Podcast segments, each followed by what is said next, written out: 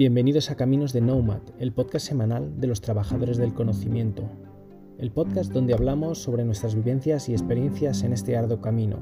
Somos una comunidad de trabajadores del conocimiento, gente como tú, que tras décadas trabajando por cuenta ajena, hoy vive de lo que ha aprendido.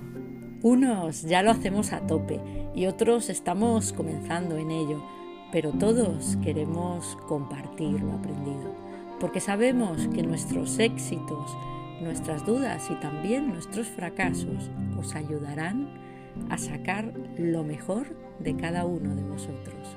Coge tu billete que comienza el viaje.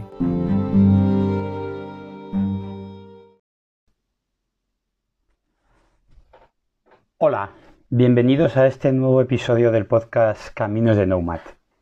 Como esta es mi primera participación en este podcast, empleo solo unos momentos en presentarme. Me llamo Roberto García, soy ingeniero de telecomunicaciones y trabajo en el departamento de marketing de una multinacional.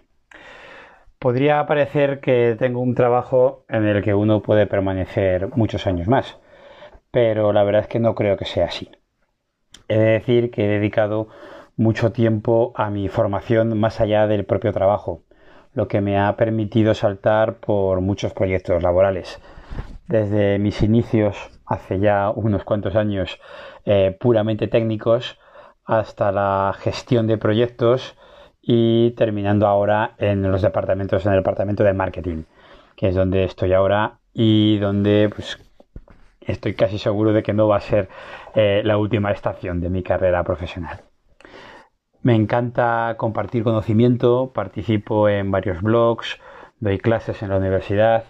Eh, bueno, creo que esta es la mejor manera de aprender tú mismo y de mantenerte siempre al día, ¿no? El compartir eh, conocimiento con los demás. Y es el motivo principal por el que me estoy involucrado en esta iniciativa tan, tan bonita ¿no? de, de Caminos de Nomad. En este capítulo me gustaría explicarte o hacerte ver todo lo que no sabes que sabes. Seguro que continuamente ves noticias en la prensa eh, de empresas que presentan planes de ajuste de plantilla basados en dar salida a empleados mayores de 50 años, por ejemplo. Y lees estadísticas que dicen que son precisamente estos trabajadores mayores los que luego tienen más dificultad para encontrar un nuevo trabajo eh, más, difícil aún, más difícil aún que eh, para los jóvenes sin experiencia. Vas cumpliendo años y te acercas a esa edad en la que para muchas empresas pasas a ser prescindible. Y es inevitable pensar en qué harías si llegara el momento en el que efectivamente eres tú el que pasas a ser prescindible en tu empresa. Reflexionas sobre lo que sabes hacer, sobre eh, lo que te dedicas ahora, sobre aquello en lo que eres bueno, eh, aquello en lo que has aprendido en todos tus años de experiencia profesional. Pues bien, hay mucha gente que llega a la conclusión de que tras esa reflexión, de que realmente no sé qué voy a hacer porque yo no sé de nada.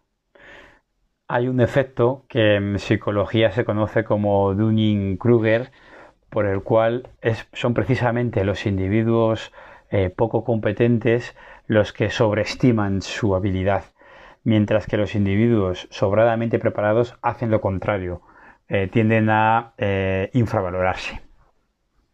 Creo que muchas personas con gran experiencia sufren de este efecto de Dunning-Kruger y piensan de sí mismos que quizá no tienen las suficientes capacidades para poder cambiar de trabajo o establecerse por sí mismos si en algún momento eh, se diera la necesidad o decidieran hacerlo así. En general, eh, creo que suele ser gente que se encarga de tareas un poco abstractas y difíciles de definir, como gestión, coordinación, facilitación, que probablemente llevan mucho tiempo en la misma empresa haciendo las cosas de una manera eh, particular, eh, siguiendo una metodología y unos procesos específicos de esa empresa en la que llevan trabajando muchos años. No obstante, eh, por mi experiencia y por, por la gente que conozco, creo que en general no sabemos lo mucho que sabemos. No somos conscientes de todas las capacidades que tenemos. A lo largo de los años adquieres poco a poco, de una manera casi imperceptible, una serie de habilidades muy valiosas. Seguro que eh, hoy en día mm, eres capaz de liderar una reunión, con una reunión de trabajo, con mucha más facilidad que cuando eras un becario, cuando acababas de entrar en la compañía, simplemente por el hecho de que te ha tocado liderar muchas reuniones. Seguro que eres capaz de resolver conflictos de una forma mucho más cerebral y mucho más em, inteligente que en unos años atrás, donde quizá te dejabas llevar más por eh, los impulsos seguro que eres capaz de sintetizar en un minuto aquello realmente importante, si es necesario contárselo a la dirección de tu compañía. Seguro que tienes eh, mucho mejor criterio para separar las buenas ideas de las malas ideas, porque a lo largo de tu carrera has visto triunfar y fracasar muchos proyectos, buenos y malos. Experiencia lo llaman a esto. Seguro que eres capaz de tomar decisiones por ti mismo en el día a día de tu trabajo con frecuencia y, con mucha más facilidad que unos años atrás. Y seguro que ahora solo necesitas a tu jefe para que desbloquee algún tema puntual, porque en el día a día eres perfectamente autónomo.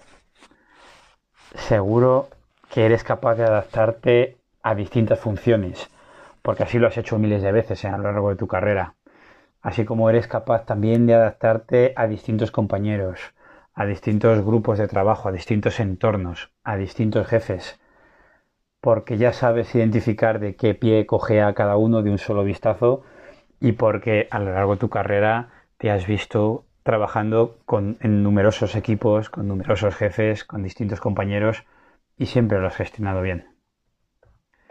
Seguro que las aplicaciones informáticas que manejas hoy en, con soltura no tienen nada que ver con lo que tenías a tu alcance el primer día que empezaste a trabajar.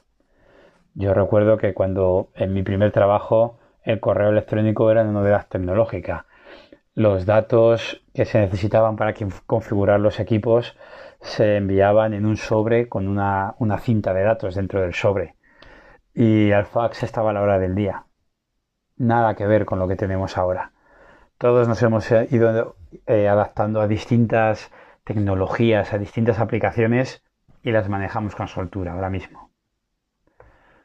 Seguro que en los últimos 20 o 25 años has trabajado con tantos jefes y con tantas compañeras, con tantos compañeros y tantas tareas diferentes que te has adaptado a todo sin problemas y ya ni lo recuerdas. Seguro también que has almacenado un montón de contactos de diferentes empresas provenientes de todos los proyectos en los que has participado y que a pesar de las dificultades casi siempre terminaron bien. Es decir, sin que probablemente seas consciente de ello, tienes todas las características que defines a los nomad o nómadas del conocimiento. Ese perfil tan de moda y tan valorado por las empresas hoy en día. Tienes, sin que tú seas consciente, insisto, una mentalidad flexible y abierta, capacidad de liderazgo en equipos de trabajo, tienes visión estratégica, tienes autonomía para tomar tus propias decisiones, tienes capacidad de adaptación a las nuevas tecnologías, también a nuevas tareas y a diferentes equipos de trabajo. Eh, sabes autogestionarte sin necesidad de una supervisión externa. Sabes solucionar conflictos Tienes capacidad para navegar con cierta tranquilidad en entornos de incertidumbre. Todo ello adquirido a través de años de experiencia, adquirido a través de situaciones en las que necesitaste sacar a flote todas esas cualidades y lo hiciste sin mayor problema. Y si acaso hubo algún problema en el pasado, aprendiste de lo que pasó y si volviera a suceder esa situación, no cometerías de nuevo los mismos errores. En resumen, insisto, sin que probablemente lo sepas, tienes todas las cualidades que se demandan a un nomad. Leí una vez un artículo en el que se explicaba que los profesionales más demandados en el siglo XXI tienen que tener un perfil en forma de la letra T, T mayúscula, donde hay una barra vertical que es eh, tu formación, es aquellos temas en los que realmente eres experto y en los que has profundizado, acompañado de una barra horizontal, que son todas estas habilidades que has ido adquiriendo a lo largo del tiempo, que no son puramente de tu formación, es decir, no tiene que ver con tu formación estrictamente hablando, pero que la complementan muy bien, hasta llegar a formar un todo, como es esta letra T.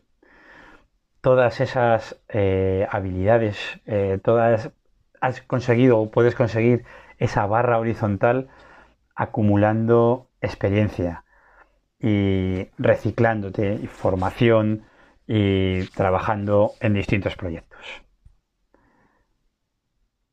De hecho, eh, leí recientemente el informe de empleabilidad y talento digital que publicó la Universidad Autónoma de Madrid y la Fundación BAS, donde se concluye que el talento más deseado por las empresas está formado en un 58% de conocimiento, lo que sería esa barra vertical que decía antes de especialidad técnica, y un 42% de soft skills o habilidades blandas, esa barra horizontal de la T que comentaba eh, anteriormente.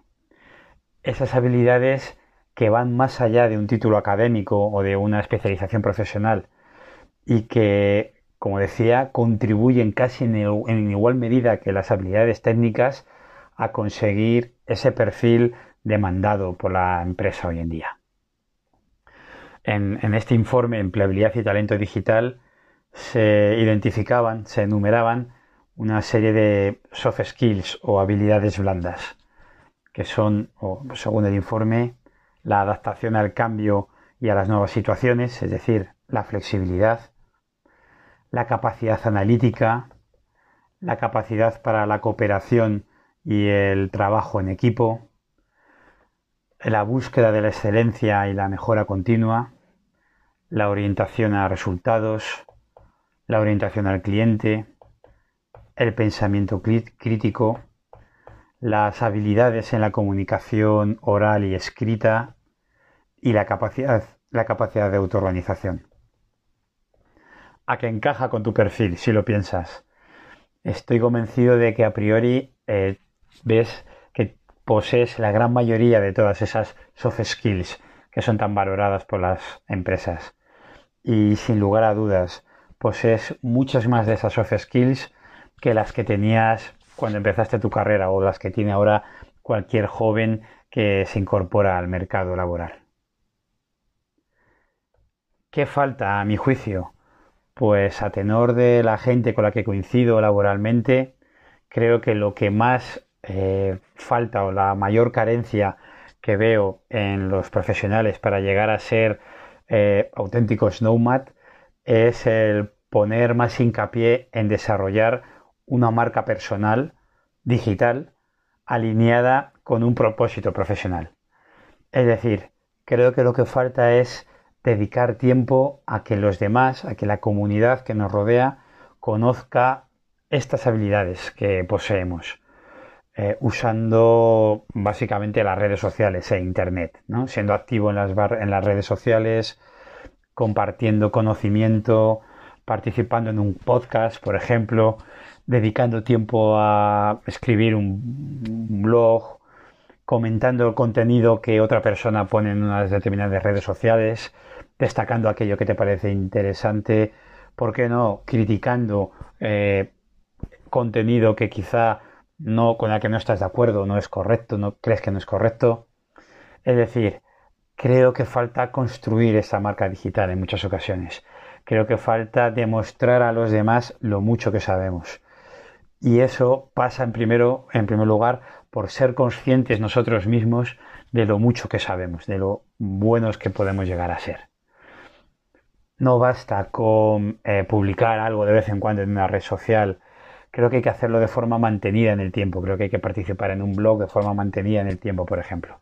Hay que mostrar al mundo eh, sin timidez lo mucho que sabes de un tema y lo buen profesional que eres. Aprovecho este punto para reivindicar la importancia del talento senior y su capacidad para la formación continua y el aprendizaje de nuevos conocimientos. Siempre pienso en el que es un error eh, despreciar ese talento senior y decía pienso en, los Rolling Stones, ¿no? En cuántos discos y en cuántos enormes conciertos hubieran dejado de, ofrecer y cuántos discos hubieran dejado de vender si al cumplir, por ejemplo, 50 años les hubieran dicho que eran demasiado viejos para seguir cantando y que deberían dar paso a los jóvenes. Qué error hubiera sido, ¿no? Eh, eh, haber cerrado los Rolling Stones al cumplir los 50 años. Pues con, nosotros, eh, la gente que ya cumplimos una determinada edad, pasa lo mismo. La digitalización acelerada ha cambiado el paso a las empresas y ha puesto en valor la necesidad de apostar por perfiles tecnológicos. Eso es obvio. Pero también en un mundo cada vez más conectado y complejo se ha reforzado enormemente la importancia de unir talentos diversos y versátiles. Y ahí es donde entra el talento senior, ¿no? El talento de gente con ese perfil en forma de T mayúscula que decía antes, con esas soft skills eh, que ofrecen la capacidad de adaptarse a distintos entornos de forma autónoma totalmente, ¿no? Tener ese pensamiento o esa, esa capacidad crítica, ¿no? Esa capacidad de eh, elaborar ideas eh, simplemente basado en la, en la experiencia, ¿no? Y que complementen eh, la formación puramente técnica. Y aquí es donde las empresas realmente se juegan su supervivencia ¿no? en este mundo digital cambiante. Y es aquí donde el Nomad se vuelve un activo imprescindible. Creo, en mi opinión, que lo que le falta a las empresas para sacar el máximo, perfil, el máximo partido a estos perfiles es entender el valor que aportan y terminar de romper con procedimientos antiguos y con normas que hacen que la gente mayor realmente no, gente mayor, entendiendo por gente mayor, gente que cumple 50 años, pues pase a un segundo plano, ¿no?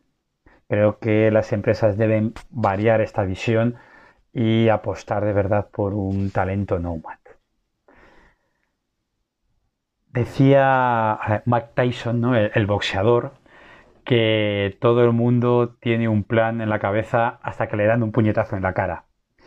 Realmente creo que es, una gran verdad, ¿no? ¿Quién iba a decir que, una persona como Mike Tyson iba a tener una, reflexión tan, tan, tan, tan inteligente y tan acertada, a mi juicio? Muchas veces los grandes movimientos vienen procedidos de un puñetazo en la cara. Necesitas ese puñetazo para eh, darte cuenta de que eh, quizá todo el plan que tenías eh, no, no, sirve para nada y para adaptarte a la nueva realidad. Entonces, igual que había una fábula ¿no? en la que se dice que el, que el pájaro el pájaro no tiene miedo de posarse en una fina rama porque no necesita confiar en la fuerza de la rama, sino en, en, las sus alas, ¿no? Para poder volar si la rama aguanta.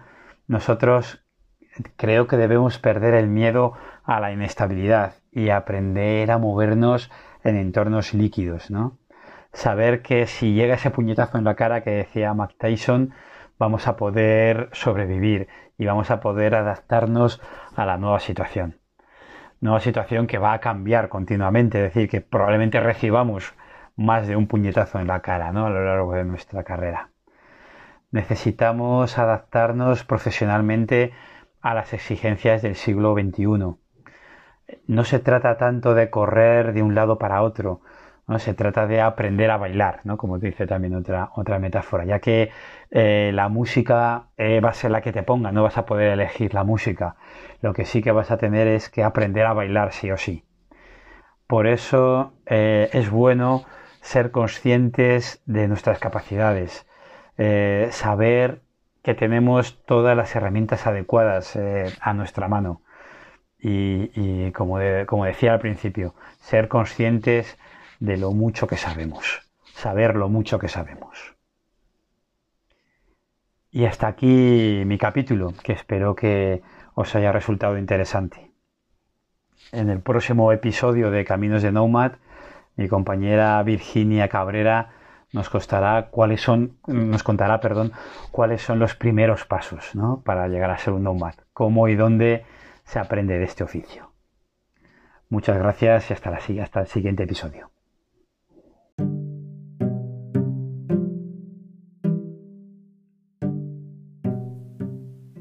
Aquí un nuevo capítulo de Caminos de Nomad, el podcast semanal de los trabajadores del conocimiento. Si te ha gustado, ya sabes, comparte y difunde conocimiento. Es gratis y sencillo. Comparte en tus redes sociales, danos un 10 en tu plataforma de podcasting favorita o casi mejor, envíaselo a quien creas que le puede ser de interés. Hasta la semana que viene y saludos digitales para todos.